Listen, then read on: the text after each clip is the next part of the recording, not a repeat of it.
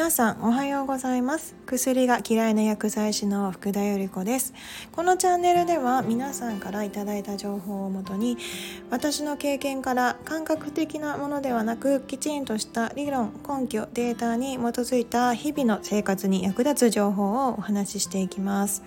で昨日は1%の法則についてお話しさせていただきました。1%ずつでも毎日こう日々の変化で成長できるものがあれば、まあ、1年後には37から8倍の成長が見込めますというお話でした。人って長期目線でねあの見れなかったりするので、まあ、1%でも成長が見込めれば、まあ、単純な計算ですけれど37から8倍の成長が毎年見込める感じになります。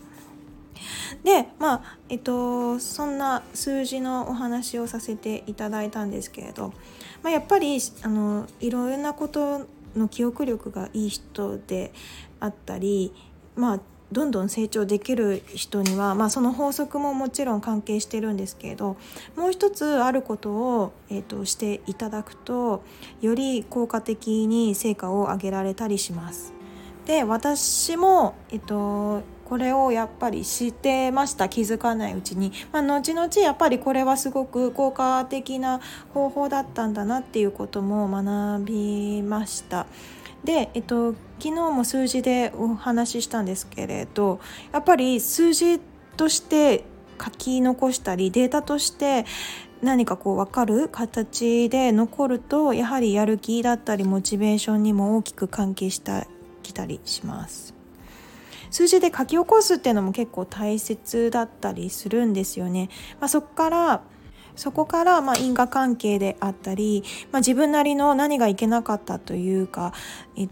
原因が分かったりします。で私もあの健康診断とかあと、えー、データあの体組成のデータとかも定期的に取るようにしていました。まあ、健康診断なんかは毎年測るんですけれどね、その時にはやっぱり何がいけなかったんだろうとかっていうのはよく考えたりはしてました。あと、やっぱり、えー、私ダンス上達すごいしたかったから毎回先生に、まあ、指摘してくださる先生だったんですけれど、まあ、指摘してくださる先生が言ってくれたところを忘れないように全部メモを取っていました。でメモを取って、まあ、これは何とつながっているんだろうっていうことをいつも調べてました。あこれは、えーと、ここにつながっていてあこれはあこういう意味だったんだ、まあ、その時分からなくっても結構後で分かったりします。大人になるとやっぱりなんとなくじゃ成長がやっぱり分からないんですよね。から何がいけなかったのか何が原因だったのかまあ、きちんとやっぱり理論や根拠に基づいてあのやっていかないことにはあの全然うまくならなかったし、まあ、むしろ私は書き起こすことによってあの上達しするのが自分でも分かったので、まあ、常にあの記録をするようにしていました。でまあ当時はやっぱりあのすごく覚えられなかったのでいつもそれを見返してはあのあここがいけなかった。もう一回何度も見返すことをしていました。今はもう全然あの見なかった。見なくても、まあ、指摘されたことを覚えられるぐらいまでにはなってきたんですけれど、まあ、やっぱり最初はあの書き残して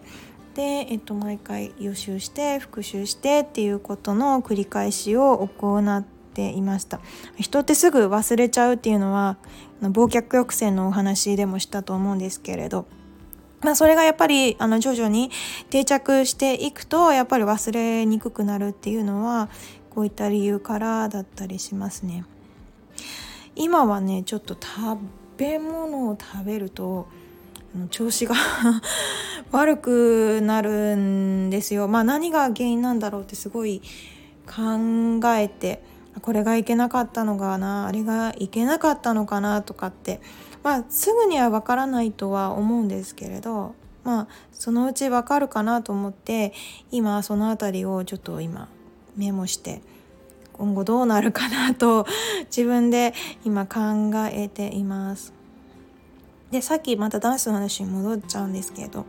まあ、ダンスもまあ結構 YouTube とか本とかを買って、まあ、体の構造だったり、まあ、仕組みであったり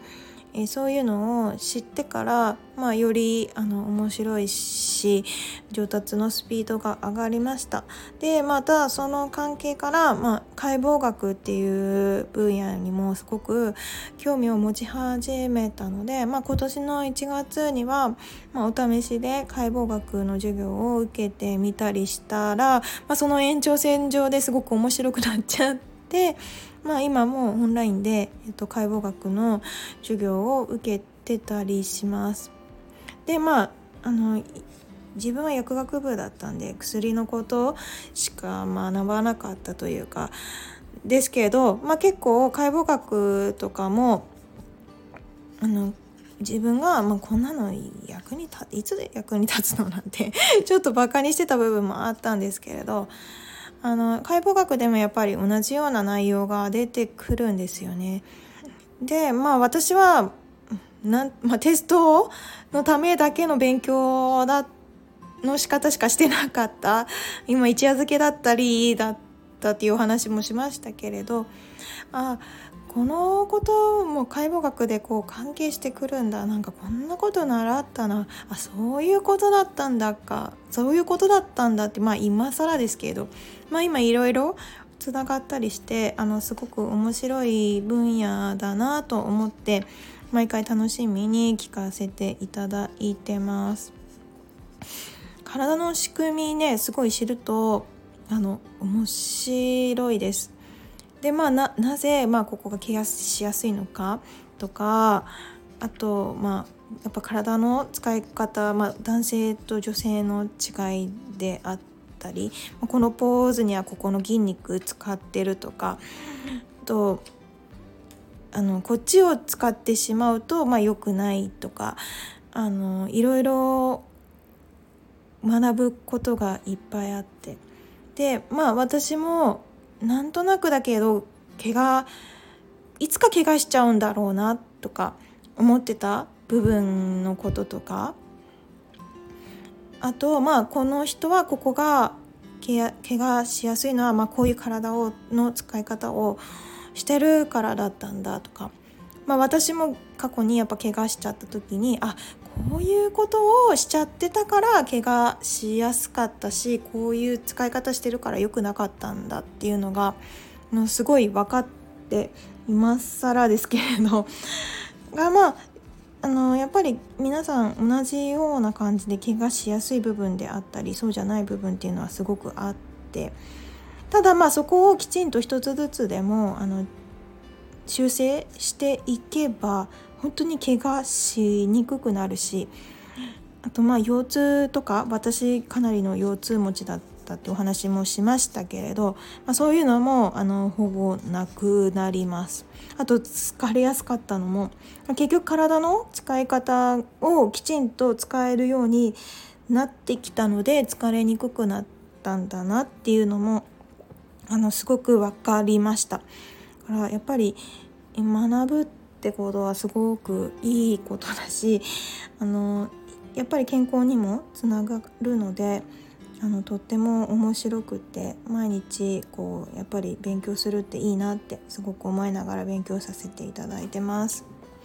あね、それもやっぱり覚えてアウトプットしなきゃいけないから、まあ、こうやって、えっと、スタイフでお話しさせていただいてるんですけれどあもしねあのやっぱりなんか成長したいとか何かあればやっぱりメモを取るしてで何がいけなかったかっていう、まあ、因果関係をぜひ見つけてみてで自分なりの方程式をあの作れるぐらいまでになるとあのかなり成長のスピードが上がるんじゃないかなと思います。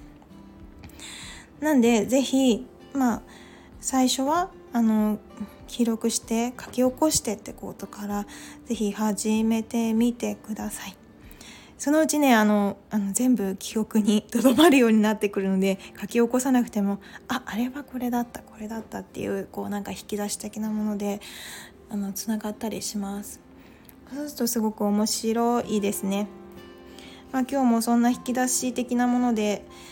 皆さんにまたお話しできることがあればいいなと思いながら今日の配信はおしまいにします今日も最後まで聞いてくださりありがとうございました今日も良い一日をお過ごしください Have a nice day. Bye bye.